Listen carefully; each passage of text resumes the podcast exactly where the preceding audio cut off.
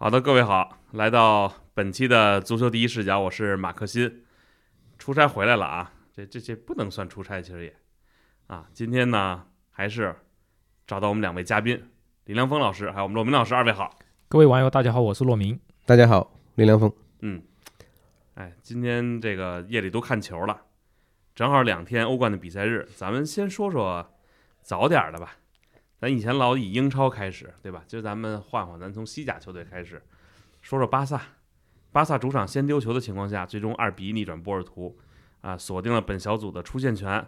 那下一轮比赛呢，对阵安特卫普，那只要打平就是小组第一。就这场比赛之前，我特怕巴萨把这个好局给恶心了。你主场打波尔图，最后你让人弄你一把，然后最后你再弄个第二或者小组，甚至再给你翻个车什么的，我不知道骆老师。之前有没有想过巴萨最近的状态有可能造成这样的一个后果？完全有可能。其实哪怕是哈维自己在先丢球的时候，他都心里一紧，因为他在赛后也说了比较的后怕。嗯，确实，这场比赛从结果来看，呃，巴萨赢了，而且从创造的机会来说，巴萨赢也合理。但是你仔细看一看数据，你就发现其实波尔图也制造了很多机会，这可能就是哈维现在要。面临的问题，就他如果按照以前巴萨的方式来说，我尤其是他本场比赛，他是派上了比较好的一个中场阵容，就一个德容，嗯，德容复出了，包括这个佩德里也复出了，再加上金多安，理论上这三个都是档次很高的中场，他们加在一起，但有一点就是他们技术很好，组织能力很强，但是他们控制不了对手，因为。波尔图这几年啊，其实是一直是在欧冠中给我们留下很深刻的印象，就他们，嗯，呃，敢冲敢打，也是踢得非常积极的球队。但是巴萨是完全遏制不住他们，所以本场比赛虽然呃巴萨赢了，但是波尔图也制造了很多机会，尤其是上半场还先由佩佩攻进一个球。但呃，我觉得巴萨的这个球员质量还是发挥了作用。你坎塞洛马上就是以一脚非常巧妙的。这个禁区左脚的一个弧线球把比分扳平，然后又是坎塞洛他助攻同胞菲利克斯，呃，把比分反超。就是球员质量确实决定了比赛，但是你巴萨给波尔图这么多机会，控制不住局面，这有可能导致他在以后的淘汰赛中，我不敢给他下一个呃说你一定能够走很远什么的，因为波尔图他。虽然他的风格让人印象深刻，他毕毕竟他的球员质量还不是很高。你如果碰到一个像拜仁这样的，是吧？哈维的巴萨也打过拜仁，就看上去场面很热闹，但是拜仁几个很简单的进攻就战胜了巴萨，哦，就战胜了巴萨。那么你接下来你淘汰赛如果碰上一个比波尔图前锋中间能力更强的球队，那你巴萨能够走多远？所以现在哈维通过这一场比赛，他可以说是走出了。这个各界对他的质疑，因为不管怎么样，你最后一轮你在安特卫普拿一分，应该是没有任何问题的事情。对，以小组第一出线，然后可以，呃，借着这个最近，嗯，各大名将纷纷伤愈复出，就除了加维之外，然后阵容也相对比较整齐，是不是在联赛中可以发起一波冲锋？所以，所以说现在哈维基本上还是可以松一口气，而且我看哪怕是巴萨主席拉波尔塔，或者是其他的人，也是给。哈维做出了一个示好的动作，因为此前，呃，拉波塔去二队看马克思的比赛，已经让大家呃议论纷纷了。但是现在，拉波塔也是及时的站了出来，而且是通过巴萨的几个官方媒体，就是发了这个拉波塔和哈维这个勾肩搭背很亲热的照片，就显示哈维还是得到了拉波尔塔的信任，唱出一一出将相和。对对对对，这个。有时候我听这个之前巴萨球迷群里边大家在讨论说啊，就现在的队员你换谁来都没戏，不可能。我说实话，巴萨球员可真不差，我觉得。就你怎么能说现在？我真的觉得巴萨，当时我第一反应我说你是说北京国安的吗？他说不是，说巴萨的。我说那不可能，我觉得巴萨这个阵容真的相当可以了。现在你就把他的人名字从门将特斯特根开始一个一个数嘛。你这个阵容还不行，那你还要怎么样呢？是对不对？嗯，你说人家皇马就靠一个中锋就一个何塞卢了，嗯，对吧？我的那意思，我给个贝林厄姆，人家全 全能够抵挡了。这个，因为他是，我觉得说起巴萨这块儿呢，就觉得现在啊，就确实成绩不是很稳定。但你要这么想，就是首先欧冠这种比赛里边容错率就很低，就你可能联赛你今儿犯个错误，明儿你找不回来了，这事儿还能踢。但是欧冠你这场比赛犯个错误，这分儿没拿着，明天您再赶上一场硬仗，你可能这个小组出线或者直接淘汰赛里边你直接就就已经出局了。但这个我也要想问问林老师啊，就是这个强队和弱队，尤其在欧冠里，是不是其实根本就不应该考虑什么强弱？因为来这儿踢的，咱说通俗一点，可能都没有省油的灯。人家有的队，人家国国内联赛如果是踢的轻松的话，人反而就是拿欧冠这个地方要自己出成绩的，而且球员水平肯定是有差别，但是能踢到这个层次的球员，就是人家其实在很多地方是接近的。嗯，这个欧冠你呃基本上来讲，你也是分阶级的嘛。嗯。那么大概是五六个队，常年来讲是。奔着就是呃四强欧呃夺冠去的，那剩下的这个二十多个队里头呢，有一些是可能呃运气比较好，刚刚混进来的，但是有十这个十几个队呢，常年是怎么说呢？就是到这儿来捞，是吧？捞几样事情，一个是这个捞出场费，还有一个呢就是这个好像参加一个展销会，是吧？这个很多很多的这些个黑店呢，都啊，就都都赶集一样。那么在这样的一个这个赛事里边呢，就是如果你呃碰到这个一个强队啊，其实是一件好事儿，他们就会可能成为你下一个出货啊，下一个出货的金主嘛。嗯，那么也就。这个造成了一种这样的一个一个活法，就很多，特别是葡超的球队，葡超的球队到欧冠呢，你看他这个成绩，他走不远，八强都很少，八强都很少，但是呢，他基本上在小组阶段这个打得轰轰烈烈，然后呢，到十六强呢，看运气，如果抽的这个这个对手不是很强的，他们可能再往前迈一步，但是基本上葡超的球队啊，你回过头去看。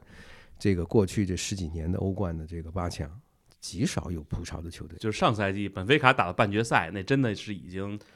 对啊，是是半决赛吗？上，就说你呃半没有吧？他十六强，十六强，十六强被谁淘？是八强吧？啊，八强，八强啊，最后输给国际米兰了嘛？啊，嗯，就说你你往前拱拱到八强已经差不多顶天了，就不对葡超的球队，但葡超的球队本身活得也很明白，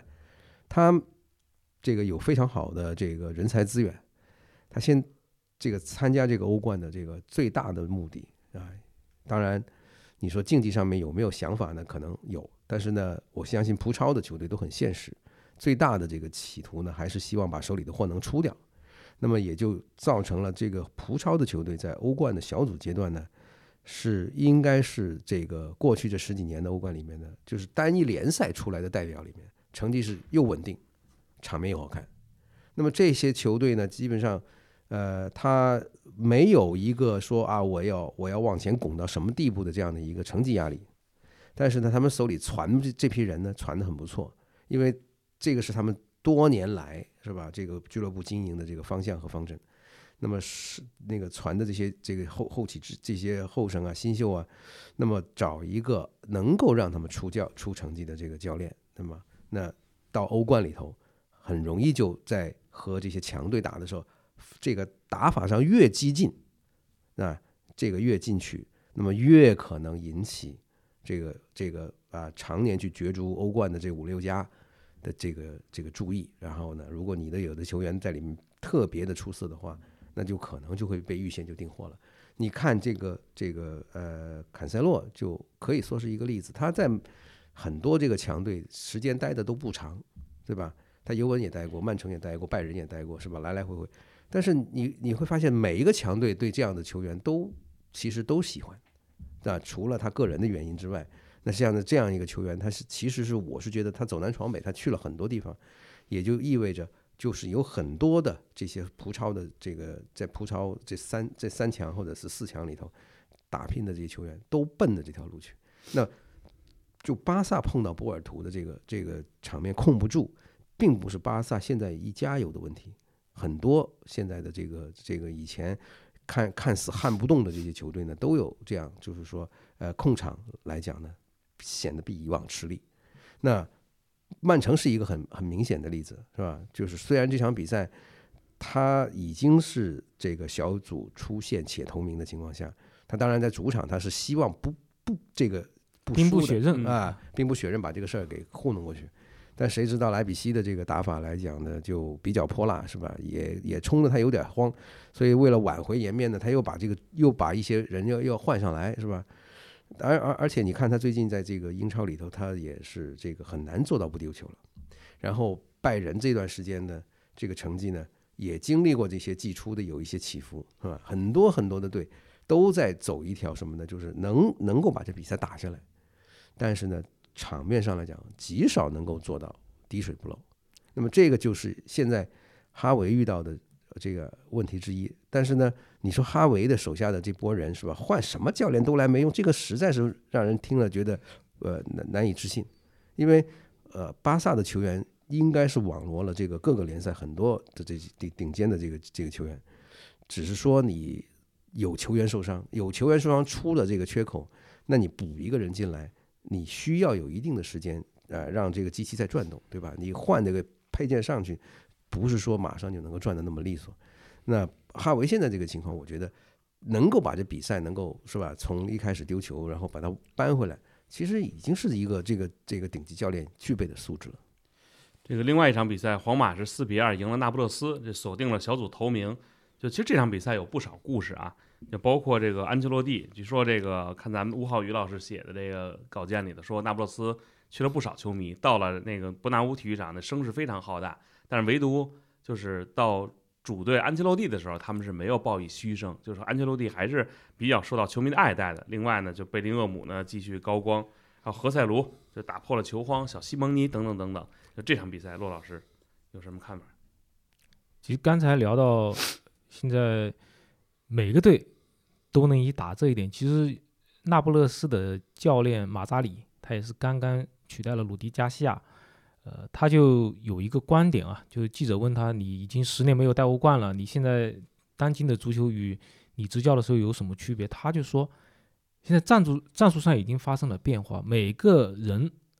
应该指的是每个教练都倾向于高位逼抢。”并试图尽快赢回球权，即使是小俱乐部也是如此。这其实就是刚才林老师说的，你你大俱乐部想控场没有那么容易，就每个队都学会高压逼抢，而不光是欧冠，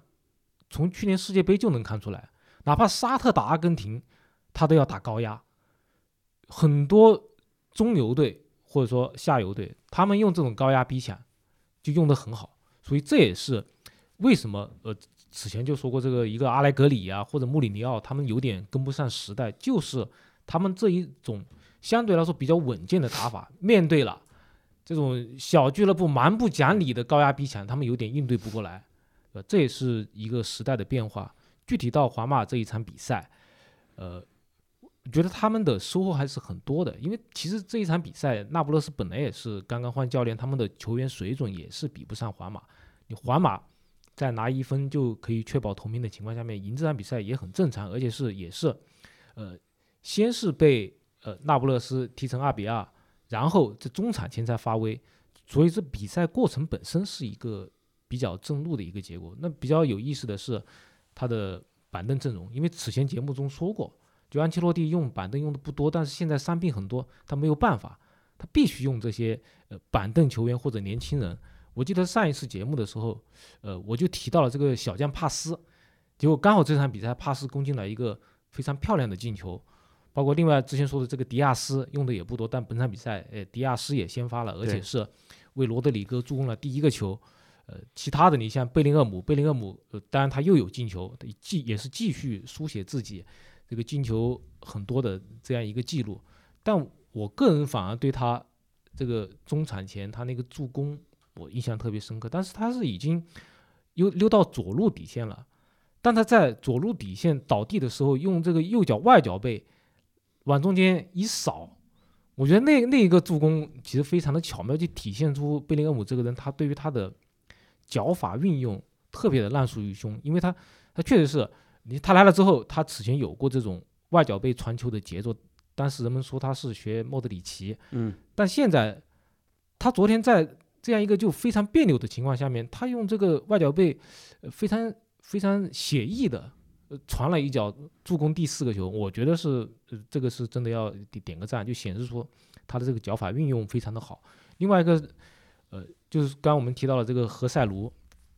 何塞卢其实上上一轮联赛他就有一个很搞笑的一个场面，就是罗德里戈他本来已经把人都过完了，嗯对，就是只要何塞卢往上面打一脚，这个球就进了，然后罗德里戈也可以刷一次助攻。但这两个人可能有些误会，何塞卢我感觉他不是一个这种这种其他的这种得分手，是吧？有很多这种呃饥渴的前锋，他就是我跟队友一定要把这个跟队友抢，一定要抢进球机会，一定要我要把这个球给拿到。当然这个是他们的这个呃好胜心或者说是射手的本能，这可以理解。但何塞卢他觉得，哎呀，你罗德里戈自己把人过来，那不应该是你打进去吗？嗯，那我我们为什么要抢你的呢？结果这个球两个人就目送这个球出了底线，这也是非常搞笑的一幕。但是何塞卢，我觉得他的优点就是说，他作为一个很经典的中锋，就只要他出现在禁区里面，他一定有机会。虽然本场比赛他此前又有一个一个这个面对面对空门打高，但是只要他在，就一定有机会。他有机会，队友也有机会，就这就是这个中锋的价值。就像吉鲁，二零一八年世界杯一个球都没进，但是大家都觉得他在场上有很很高的战术价值，给姆巴佩和格列兹曼制造了空间，这其实是一样的。但呃，比较重要的是他本场比赛他还是自己进了球。另外有一个就是，哪怕他屡屡错失机会，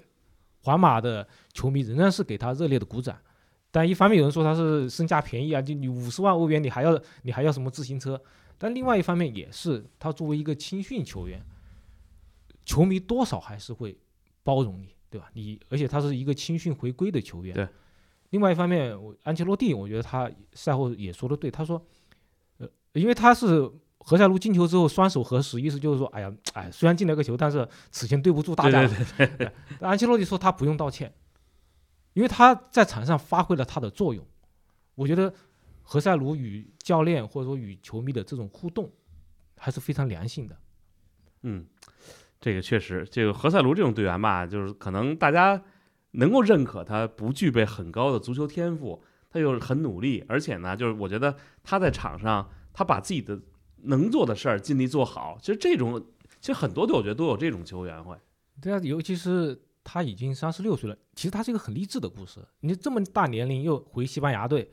又回皇马，嗯，这就跟现在很多高龄的前锋在很多豪门都很吃香一样。这个是，这我想起了当年有好多嘛，就包括以前西班牙人那个前队长劳尔塔姆多，就在西班牙世预赛的时候，当时也是缺人，还把劳尔招回来了，说哪个劳尔不是那个指环王劳尔，是塔姆多回来了，就这个还是，而且人家比赛里边也进了球。其实很多球员，尤其在足球强国，都是具备在世界或者说大赛的舞台上他能闪光的，只不过他这个我觉得人才储备可能比较好，所以最终呢，哎导致。呃，没有什么机会呢，站到这种大赛的舞台上。但是如果真的有一天需要他的时候，他一定会在这个舞台上发光发热的。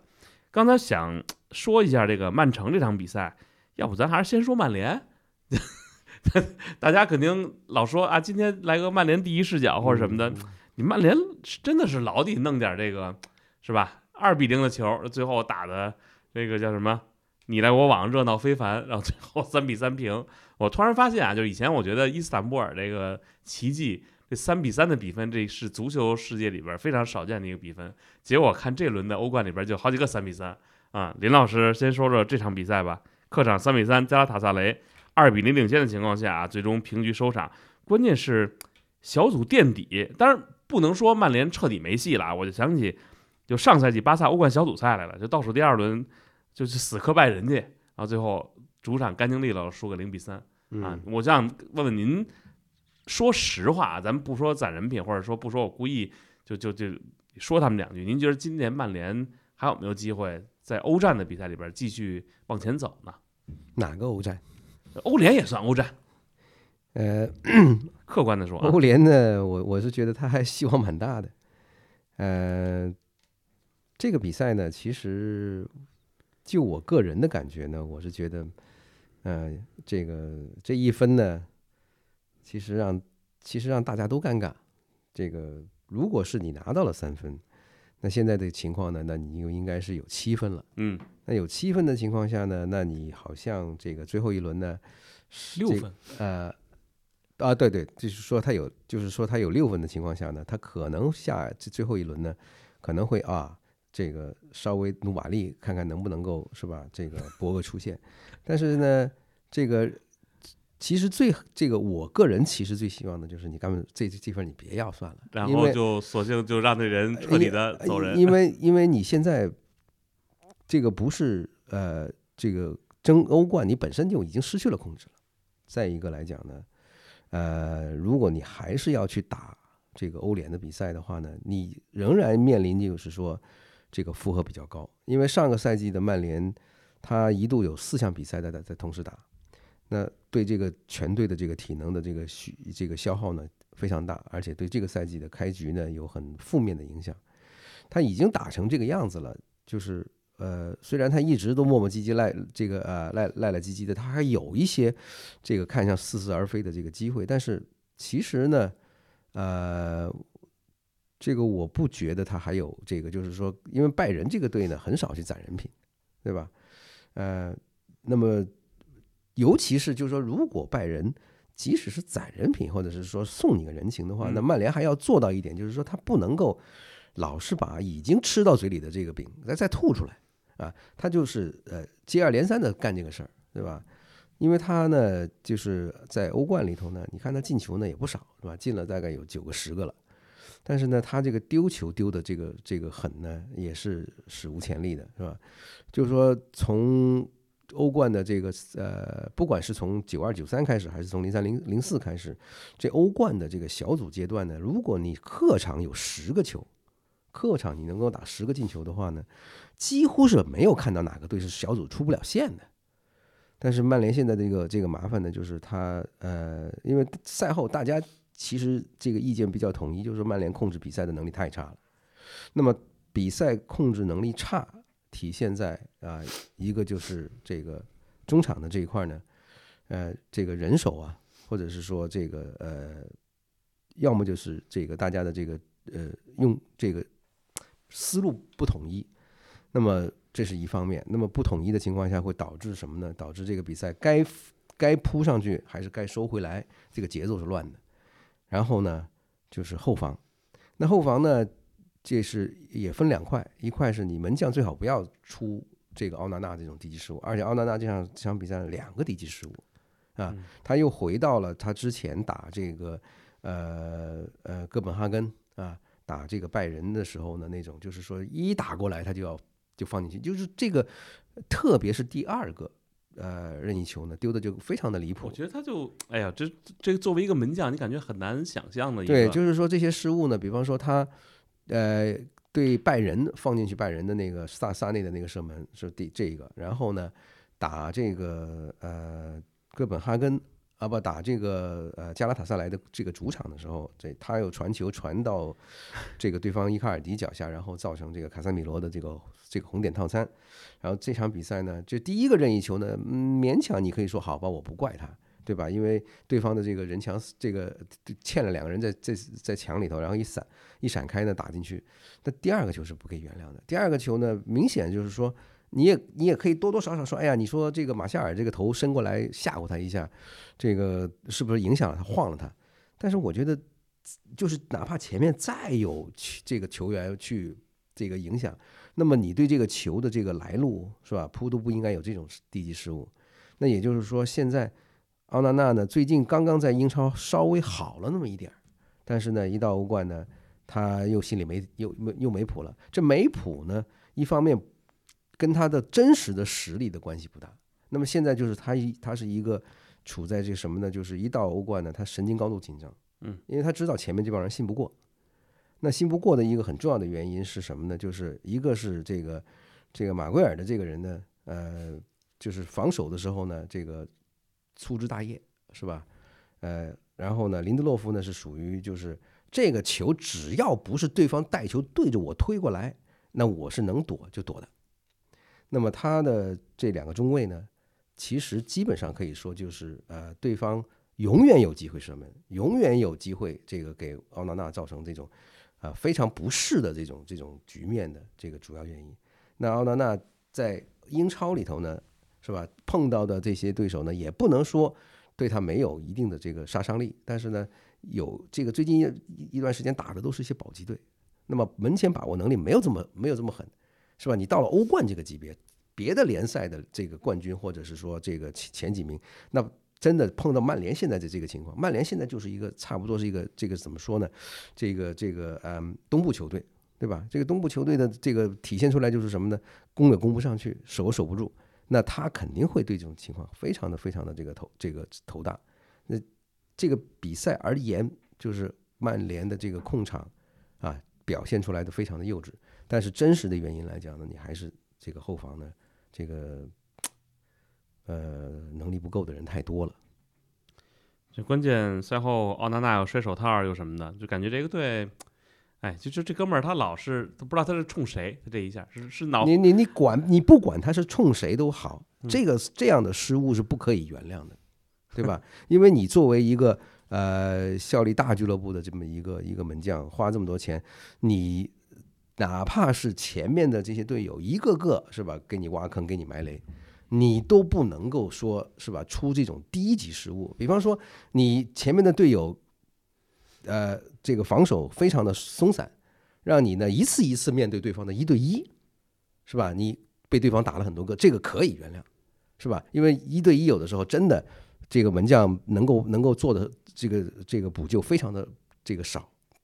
但是呢，你基本上你丢的是些什么呢？你丢的都是一些大家认为不应该的，这个就是你这这样的一个水平的球员不应该出现的失误。对吧？就比方说什么这个门将停球把把停一个回传球把球停到门里头去，是吧？然后拿着这个手抛球一抛，那这个转这个这个这个转身太厉害，把球扔进门，就是这些事情是门将就是一个笑话，你不应该有这种失误。我们不，就我个人不怀疑他的能力，但是呢，他现在处于一个什么呢？处于一个就是他对前面的四个人这个信心不足的情况下，他自个儿又没有足够的定力。嗯，所以呢，一旦出现了很多，就是特别曼联现在在防定位球这一块，一有定位球，就大家就高度紧张，因为呃，定位球打进来的时候，特别考验一个一个防守集体的呼应啊，这个盯人。但是曼联在这个这个定位球这一块是特别的糟糕，因为这两个定位球加上之前哥本哈根丢的那一个，都是就是这球传进来，曼联的这个后防就乱得一塌糊涂。这这很多的应该盯人的这些这些这些后防球员呢，要不就是要不就摸鱼去了，要不就是盯错了人，要不就是被对方挡拆挡在身后。那奥纳纳现在这个这个这个现在处的这个环境，就是他得不到足够的保护的情况下，他自己就会因为这个啊，比方说过分的紧张，出现极度失误，这极度业余的失误。那后边儿正好连这个死亡之组啊，可以一块来说说啊。就 AC 米兰主场一比三多特蒙德，巴黎一比一纽卡斯尔，这这组比赛还真是到最后一轮，就就感觉都还是充满悬念的。就主要看巴黎能不能击败多特。骆老师怎么看这组的这这两场比比赛？包括这个组不愧是十万之组的威名啊！就最后一轮形成了连环套。对，就多特蒙德他也不会善罢甘休，说我已经出现了我就放松，因为他要确保小组第一。因为而且今年有一个特殊之处，就是从已经决出来的这个小组第一、第二来看，基本上强队都是落位小组第一，而没那么强的队落到小组第二，所以小组第一是非常的金贵，就决定你是不是可以在可以兵不血刃的从十六强进到八强。嗯，所以多特蒙德最后一轮，他估计也不会就是很放松的说，我给巴黎卖个人情。而巴黎如果不赢的话，纽卡斯尔那边战胜 AC 米兰的话，那纽卡斯尔纽卡斯尔把巴黎给挤下去了。对，因为纽卡斯尔与巴黎的相互交锋成绩，纽卡斯尔占优的，因为他客场本场赢了，哦平了巴黎，嗯，他主场又四比一大胜巴黎，所以他只要主场战胜 AC 米兰，他就可以压倒赢不了的巴黎圣日耳曼。就如只要巴黎没赢球，他可能就被纽卡斯尔呃给给压倒了。但 AC 米兰这边又没放弃，因为 AC 米兰虽然说微弱，呃出现形势呃不乐观，希望很微弱，但他毕竟最后一场了，而且他只要赢球还是有一线希望，就哪怕就多特蒙德那边帮忙的话，嗯，所以 AC 米兰也不会放松，所以到最后一轮，这四个队我估计还是会杀的一个天昏地暗，呃很有意思，嗯我非常期待最后一轮。这林老师看好这个纽卡斯尔这个打个欧冠能打到什么地步吗？我我我对这个事儿比较悲观吧，因为这场比比赛呢，虽然就是巴黎是应该赢，但是呢，就是最后这个点球呢，让人觉得就做的有点太过分了，是吧？因为随后呢，这个类似的这个这个这个球打手的这个情况，在第二天呢就发生了好多起拜仁有一起，啊，这个阿森纳有一起，然后曼联有一起，是吧？到处都是这种情况，而且呢，就是呃，纽卡这场比赛的这个小黑屋啊，本来这这个这第二天的比赛是要吹啊、是要去这个负责这个皇家社会的这场比赛的，嗯，结果呢就不知道什么原因就没让他们再再做这个再再再进这个小黑屋了。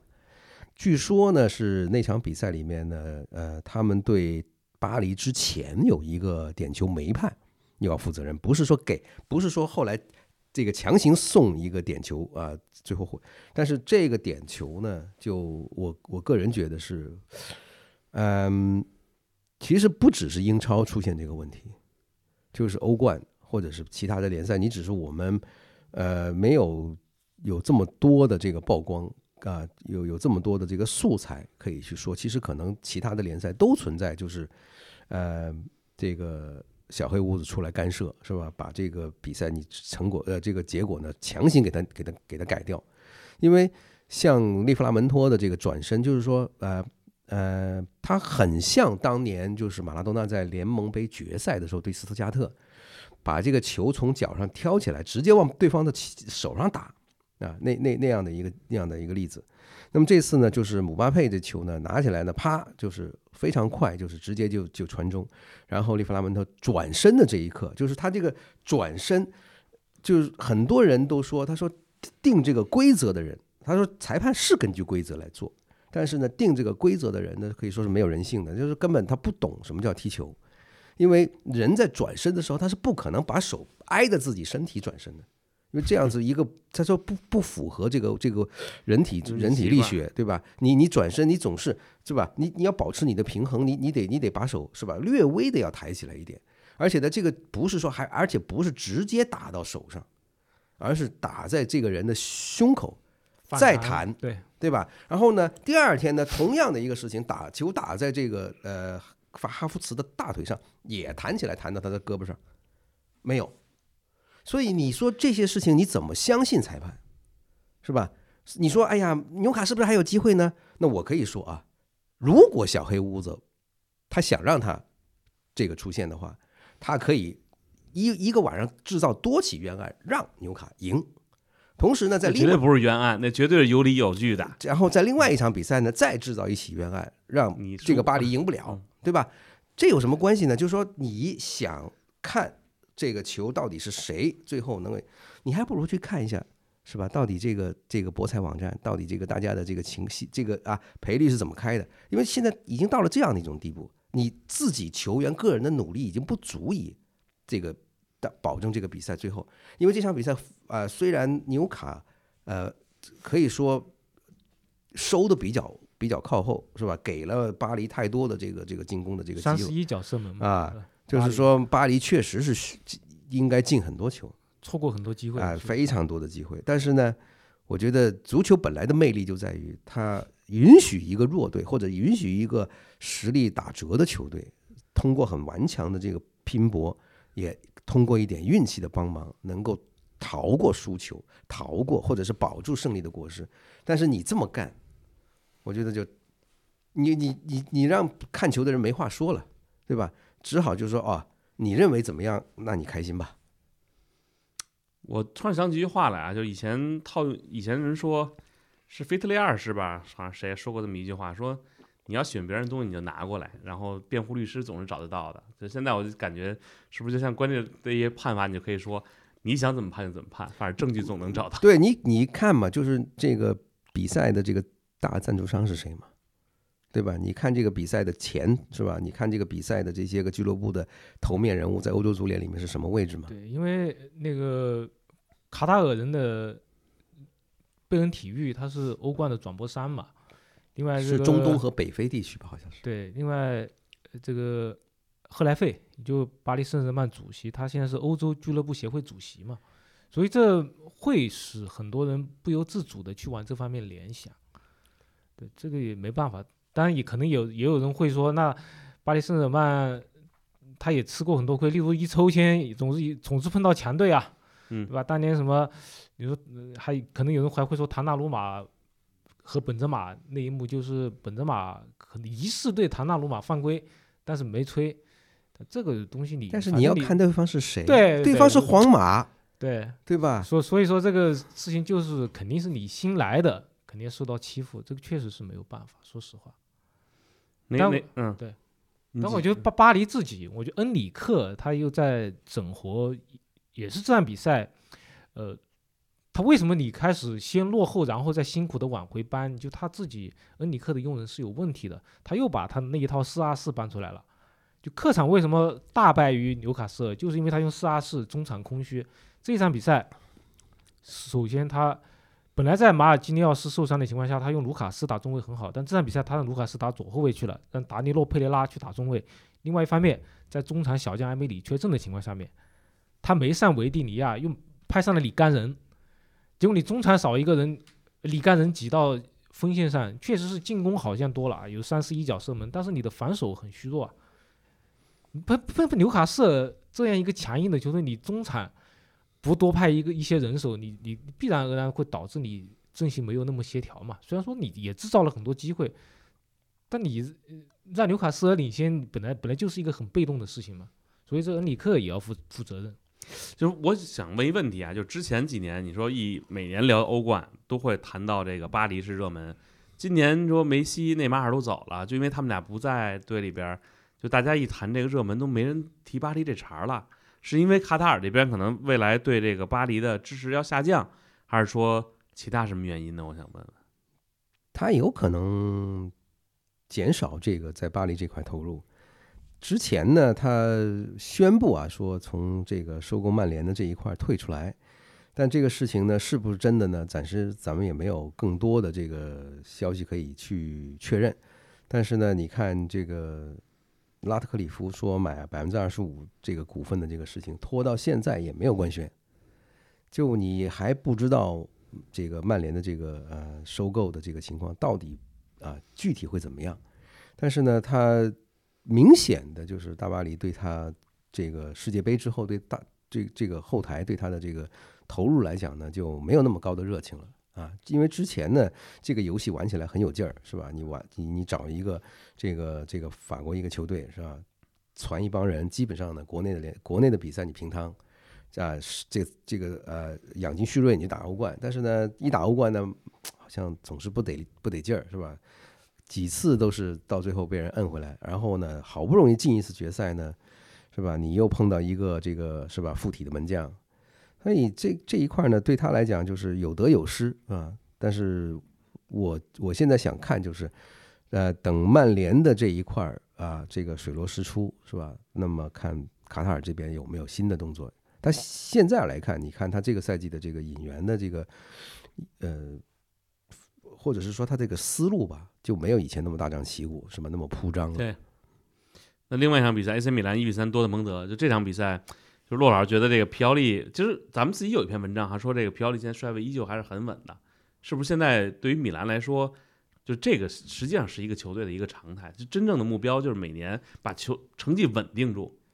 我是之前呃在社交媒体上面发了一个视频，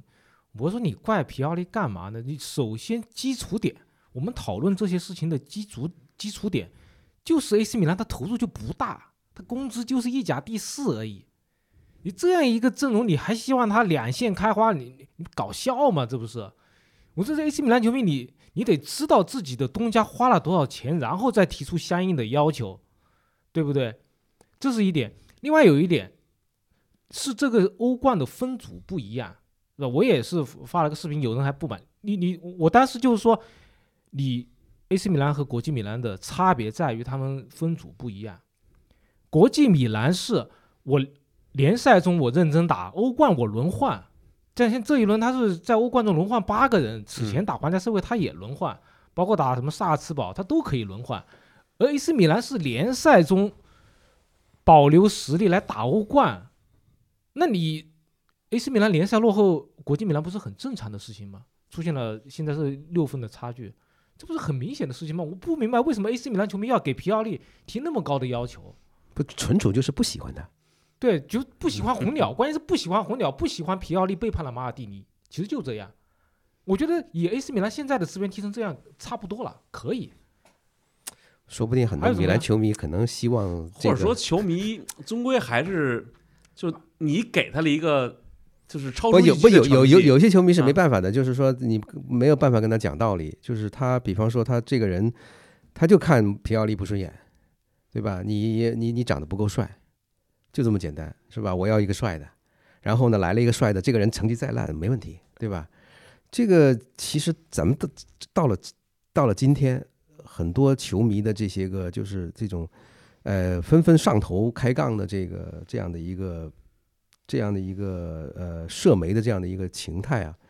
其实是你你没有办法去跟他讲道理的。其实我我我之前啊有过一段时间是哎呀很喜欢跟大家去，但后来我发现没有用，没意义，不用。没有用，真的，这个这个事情就是说，米兰的这个事儿，跟很多的球迷就是不喜欢皮奥利是直接相关的。他们就认为你的那个冠军也是幸这个运气好偷来的，对吧？或者是怎么怎么躺哎，躺有些人动不动就什么偷来的拴狗冠，这啊、真的对，就是就像刚才你说的嘛，就是巴萨哈王维是吧巴巴萨那那那帮人换了谁都没有用。你说这些人说话他精脑子吗？他不精，但是呢，他会说这些话出来恶心你，那有没有必要再跟他这个计较，对吧？计较其实是一个什么呢？就是大家都还讲道理，如果其中的一方就是纯耍赖，是吧？就是在地上打滚，那你还讲什么道理呢？对，话回到 AC 米兰这一场比赛，其实就是运气不好。他这场比赛一开始吉鲁就一一个点球踢没了，而多特蒙德那边点球踢进去了，就一下子就比分就不一样了。然后 AC 米兰也是通过这个右边锋本场比赛表现特别出色的丘库埃泽把比分扳平了，然后后来又接连制造了几个机会，我觉得这很踢得很好了，对不对？但是比较关键的是。他们的后卫加夫，就那个德国后卫加夫，防守拜诺基滕斯，也就是那个呃多特蒙德的英格兰小将的时候受伤了，这样一下子你他只能派上后腰克鲁尼奇来顶替。他现在 AC 米兰伤病本来就很多，因为他是两线作战，而且他现在只有一个后卫，就是只剩下托莫里了，一个人在顶着。然后接下来多特蒙德利用这个机会连进两个球，而且曼尼昂一一个比较稳健的门将也。在关键时刻可能发挥没有那么好，就一比三输球。我觉得这不就是运气原因吗？当你从背景来看，你可以说他伤病伤病比比较多，不完全是运气，确实也是这样。但我觉得这你伤病多，不也是因为你两线作战负担很重吗？有很多人又又扣帽子说你，因为你皮奥利踢踢法比较激进，但你你不能真的不能把这个踢法激进与伤病多简单的划等号。伤病多的球队本赛季很多很多，欧洲豪门，皇马、巴萨，对吧？英格兰那那几个队就不用说了，嗯，对吧？那那你说都是因为他们打法激进吗？这个就是一个很简单的推理，并没有这个真凭实据。我觉得就是因为两线作战负担太重，没有其他特别多的原因。就我身边有几个米兰球迷也天天吐槽，他当然吐槽的不是红鸟啊，有有有吐槽红鸟的，也有的说，就是这个 AC 米兰说从这个你看今天买的这些什么所谓的半成品，就是甚至就说西甲来的这全不灵。你看这个丘库埃泽，这个真的偶尔踢得好一场，其他基本上都感觉这个是不符合这个俱乐部身份的。呃，确实是，包括彭磊老师以前节目中也说过，就是他呃买人没问题，买半成品也没有问题，但是他可能呃位置上面。欠缺考虑，例如他的后腰，嗯，就比较欠缺人，对吧？那个中卫，中卫可能你在没有伤病的情况下面你可以用，但是你是是不是也得未雨绸缪一下，对吧？你包括你买的佩莱格里诺档次够不够什么的，我觉得这是有道理的。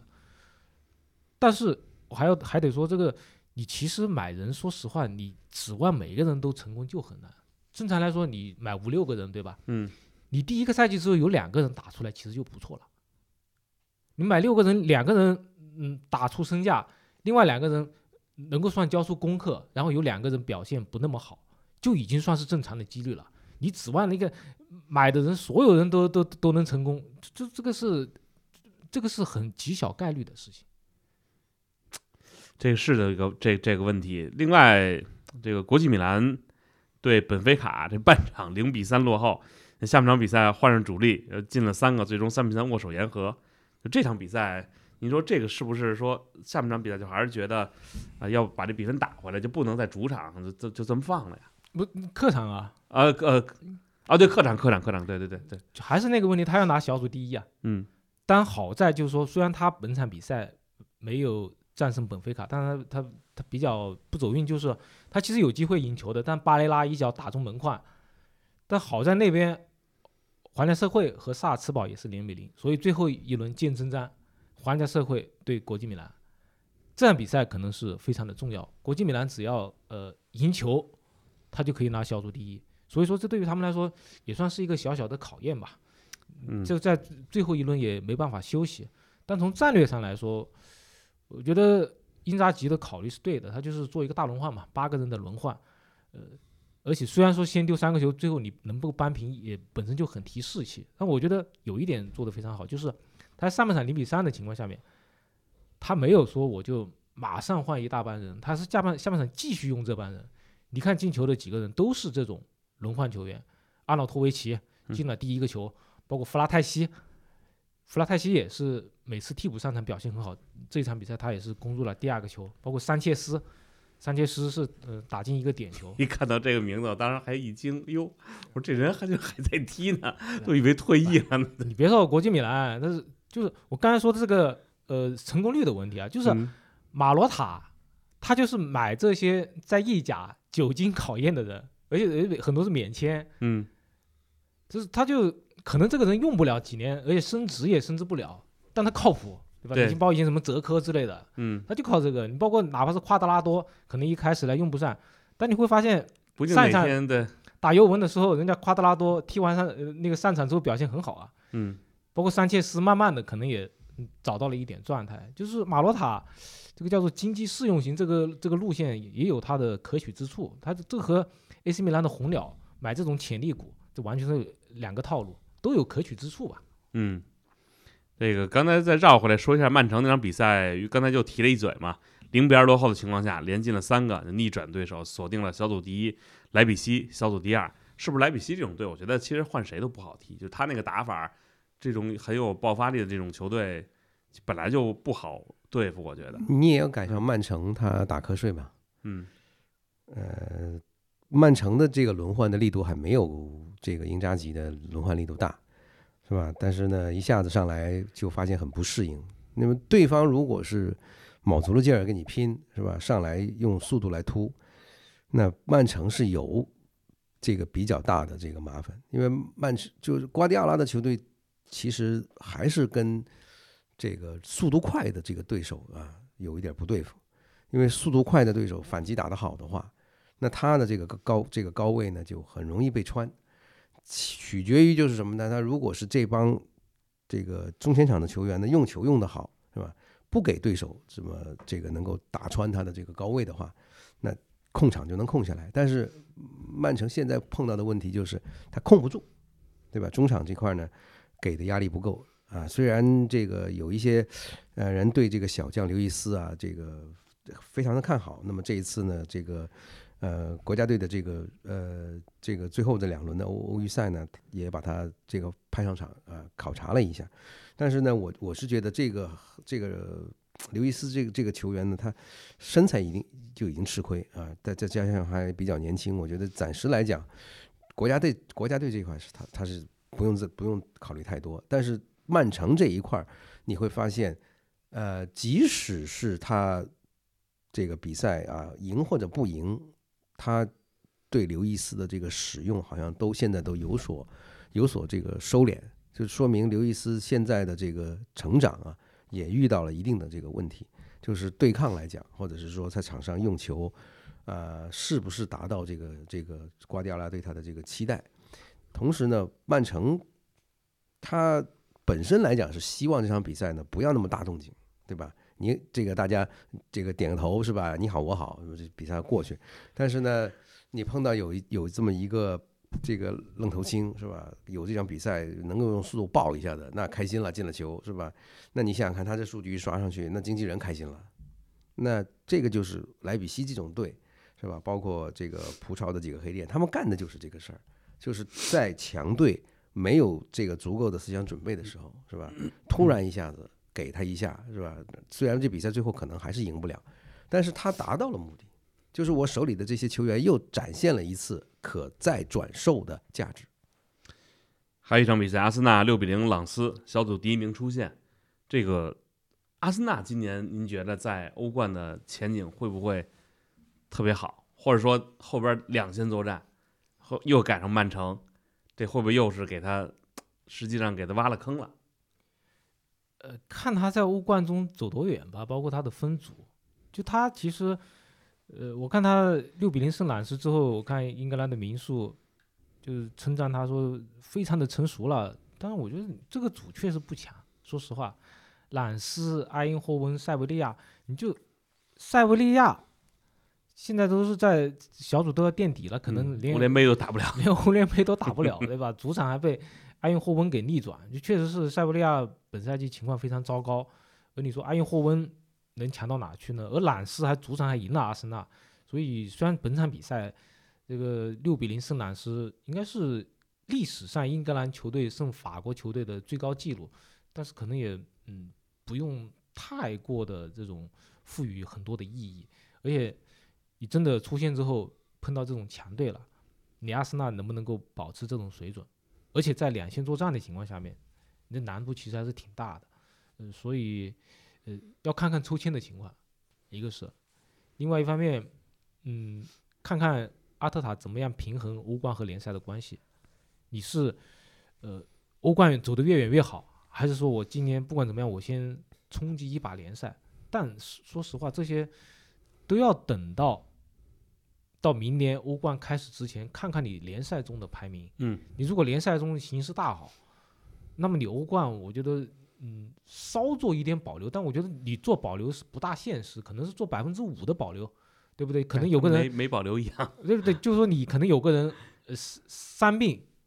有那么一点点严重，就不打封闭了，对吧？不是说让他打的封闭一定要上场，你让他先稍微休息一下，顶多是做这种小小的保留。你说在欧冠淘汰赛。那样一个利润丰厚的地方，你做做一个很大的保留，我觉得也不大现实。所以我们还是要等明年真的淘汰赛开始之后，看看阿森纳抽中谁，到时候再来看。万一抽中拜仁呢？对，我想问林老师怎么看？就如果阿森纳，您觉得是两个兼顾，还是可以有舍弃？说实话，联赛就现在曼城你很难撼动他，但是我觉得可能现在只有阿森纳是有这个。条件呢？我觉得，不是说利物浦，大大家看好的是利物浦，不是看好他。嗯，呃，你说他现在排榜首，这个也说明不了太多的问题，对吧？因为上个赛季我们看了百分之九十几的这个榜首，九十三吧，好像是，也没看完嘛，对吧？所以也不着急，因为他现在欧冠这个高调这个晋级，那你看就是说，呃，欧冠他抽签抽了谁，是吧？抽到一个相对容易打的话呢，他可能再往前努把力，是吧？但是呢，如果是现实一点的来讲呢，应该还是把更多的这个资源呢放到放到英超，因为欧冠肯定没戏。不，是他往前拱到什么地步？我估计的，因为他如果是小他小组第一嘛，抽中一个比较弱的小组第二，应该进八强可能有希望。我。进八强应该有希望，因为因为实实际上我觉得，哪怕是可能到明年呃欧冠淘汰开始之前，你可能形势比较明朗，但是你这么说吧，面对两个你都有机会的时候，或者至少当时那个状态，你就说你你能果断的说这我就不要了。对，所以说阿特塔，我觉得他的底线应该是欧冠你得进八强，因为现在来看你小组第二理论上没有那么多强队，所以你进了八强之后，你可能。刚好可能同时在英超争冠，同时这个又是密集的欧冠赛程，可能那个时候再做选择题。可是关键你这要真是把精力放在英超，那曼城每年不还有一段后期的那个发力的吗？对这个我觉得，就现在这个情况来讲，曼城是不是能够卫冕，都是一个很大的问号啊。因为现在英超至少是吧，这个榜首的这个形势比较紧凑嘛，嗯对吧？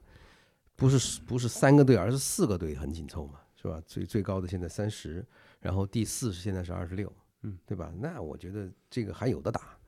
那至于就是说这个队呃这个赛季这么乱是吧？呃，有有那么几几个队这个走势非常稳健的情况下，那很难讲这个曼城是不是还像过去那样是吧？我到一个什么时候就开始来一波连胜？这个我是相当有这个保留的，而且呢，呃，特别是曼城现在的这个这个阵容，它不不够厚实，所以他控场的能力很很一般啊，所以我也觉得这个赛季曼城其其实呃两头可能都没有。这个让我想起刚才您说话的时候，我都在想，回头西甲冠军赫罗纳，德甲冠军勒沃库森，英超冠军，呃，你要有个新面孔也可以，不会太离谱。然后意甲冠军可能尤文图斯，你要说拿了，哎，也有点意思啊。法甲冠军到时候再弄个什么，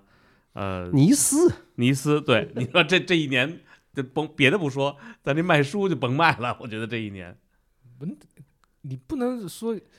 国际米咱给他们一块儿兰不不出一本啊国际米兰现在还还领先着呢，对吧？嗯嗯，国际米兰皇马也暂时回到第一了。对，那当然说不管是呃拿意甲冠军的，但现在看起来啊，呃是可能国际米兰和尤文希望大一点。不管谁夺冠，我们肯定都会说或者蓝黑荣耀，嗯，或者说这个黑白荣耀，但也不要完全把 AC 米兰放弃，因为嗯 AC 米兰他如果死亡之组小组垫底，专心打联赛，也不能完全把它排除在外。我们还记得那一年皮奥利拿意甲冠军就是欧冠死亡之组小组垫底，他专心打联赛，结果拿了个意甲冠军回来呀、对吧？他的三员再恢复一下，你所以不能把它完全排除。哎，反正你怎么打人，尤文今年都是专心打联赛。对啊，尤文尤文他的确实是这个，你看看他的阵容好像确实差了那么一点意思。嗯，对吧但他的呃可以专心打打联赛是他的一大优势。嗯就本来想说说这个足球规则的事儿，因为最近不是出了成牌儿这个事儿嘛，那时间也不多了。我觉得这样，咱可以下周一再再，但下周一付费了，这这得跟大家。不，你你说成牌，你我们梁希明老师已经写了篇文章嘛，很简单，因为他说这成牌儿这个叫炒冷饭嘛，我是想到一个什么事儿了？我想到之前不是还说要把球门儿，就马拉多纳当时还踢球的时候就说，要不咱把球门儿扩大点儿？你说这足球以后会不会就出现很多这方面的？不能说数祖忘典吧，但也这绝对是破天荒的修改。数典忘祖吧啊，。数数数典忘祖，对，这是怎么你你你你你可以让他直接就这个按照美式足球的那个方法来踢吗？是谁说一句话说哦，普利西奇吧，说，哎，我们美国人还是喜欢进球多，这一场比赛然后比分是都是两位数，那就好看多了。不是，这不就是傻吗？对吧？这嗯不这不就是傻子看热闹的这个感觉吗？对吧？美美国人为什么他理解不了足球呢？就是他们永远都停留在一个就是啊，这个球哦，这个没有什么。就是你看这个 NBA 的这些呃五加球也好，或者是说嗯呃，其实是英国人当时发现了这个问题，就是呃，他们当时发现就是美国人是这个不管解说什么运动啊，都是那种呃用一些非常过分的形容词啊喜欢用最高级，啊，而且呢就是。Amazing 是吧？呃，就是就是什么绝对呀、这、啊这个震惊啊，这这等等等之类的，就是说是很平平无奇的一个。但是美国人呢，就是哪怕打个高尔夫球，他也要说啊不得了，这个球好，这这，就是说美美国人现在已经到了，就是说夸张都已经不足以这个去调节气氛了，是吧？他已经到了一个就是变态和张狂的这个地步，所以就是美国人其实一直都想对这个英式足球呢这个下手，下手要改很多东西。你包括现在这个这个足球已经美化、美式化了很多很多，比如说这么大量的数据涌进来，嗯，这就是美国体育的一个一个非常大的这个这个强强的这个体现。再加上你说这个把这个越位，原嗯来是吧，也是在美国人的影响下把这个越位。是吧？往往往，就是说把它变成平行不越位，是吧？也是一个相当大的这个这个这个改变。然后还有很多这个这个，比方说呃，曾经尝这个尝试说我们罚点球从中圈中圈开始带球是吧？那个我还真看过。然后又又搞过一次，对对吧？又搞一次什么呢？又搞什么金金球和银球怎么之类？就是就是美国人就希望把这个运动变得低俗化。哎，这个怎么断定的低俗？就是说，就是说这个这个比赛呢，对于就是不不懂足球的就美国人来讲，嗯，他喜欢看到什么呢？首先看到就是场上大家都在不停的玩的一些非常这个花哨的动作，嗯，啊，他就觉得这个票没买没白买。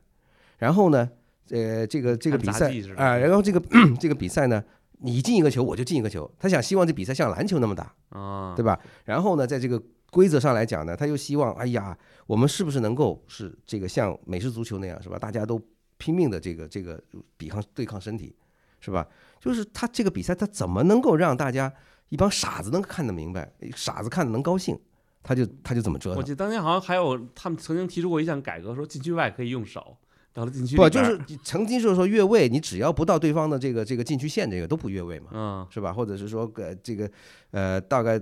对方的这个禁区呃过到对方的半场到这个禁区线的这一块儿不越位，反正就是美国人不停的想挑战，就是英式足球的原来既定的规则，他们已经成功了很多，对吧？但是我希望呢，就是在我退休之前的，这些事情还是能够有一些啊，不不至于这么过分的吧。嗯，这个成牌你是不是要解释一下什么是成牌？就是小罚出场嘛，相当于是。对我们呃同事梁希明老师写了一篇文章，他他就说，他说这个实现不了，因为你以前你那些冰球这么干，他是因为在是在室内，嗯。他在场边坐那么五分钟十分钟没事儿，但你说足球有时候在冰天雪地，而且它是它不是那种室内球场嘛，因为室内球场毕竟很少嘛，对，它在室外，你说在在场边，你刚还流着热汗嗯是吧？你马上在场边冻个五到十分钟，嗯感冒了，那你感冒了。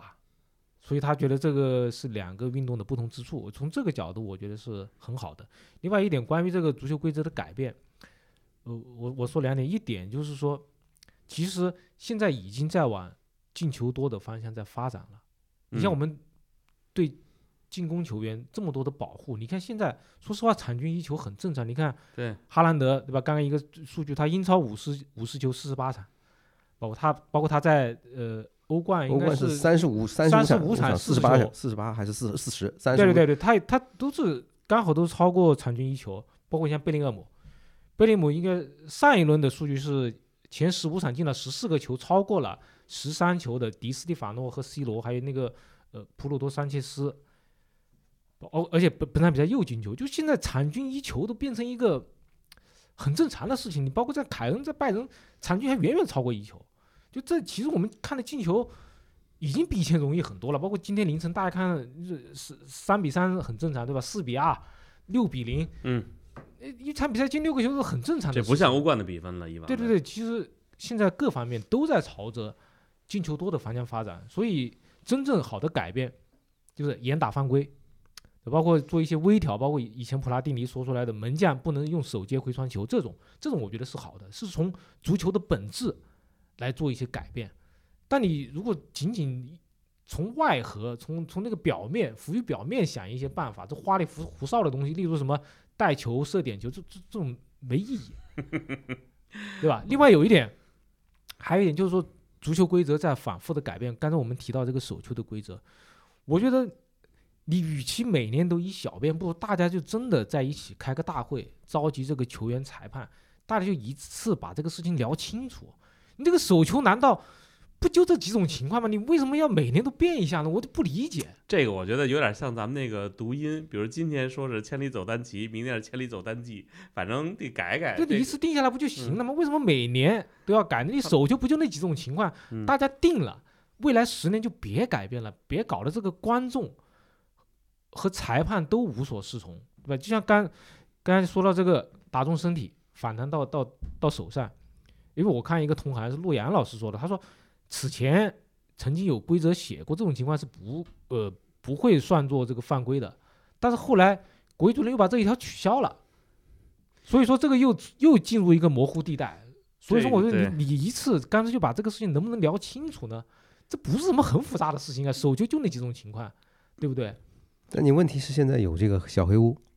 不，小小黑嗯屋呢，小黑屋它是这个随心所欲的，对啊，对啊，对对吧？他想搞你，嗯他就搞你了。是是是你，这第二天这么多，就是说集体爆发这么多这个这个呃身体部位把球弹到手上的这个事件，他又不说了。对啊，对啊，对吧？那你到底有没有一个尺度？为什么之前那一天一下子这个舆情大爆发啊？你第二天又改了一下？那么就是说，那么因为你改了一下这样的一个立场的话，那个吃亏的那个队要怎么办？所以说就一次大家聊清楚，就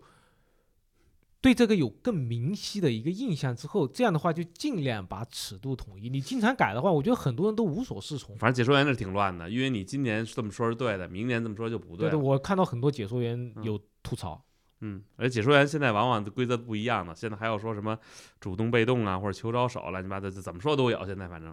啊对，包括以前很多说这个我铲球的时候铲到了球就不怎么怎么样，但其实不是说你铲到了球你就不算犯规，这个也早取消了。嗯这也是我们的这个呃一个同同事，也是国际级裁判安然老师反复强调的一个事情。所以说你裁判这个东西，你就是白纸黑字，就我觉得就是，说实话，你不能让大家每一年就连球迷都得去买一本国际足联竞赛规则去，就大家每年都先看一遍，才能知道你看球。我觉得这个真的是，包包括我自己也是一，我每次碰到这种情况，我又重新去国际足联官网 下载一下，因为我知道我以前下载的可能过时了。那每个赛季都是新的啊，所以你要买本中文版的，可能还得看看翻译的准确不准确，行吧？啊、今天差不多了，咱们下周一见吧。啊，今天谢谢骆老师，谢谢林老师，咱们下次再聊。再见。再见。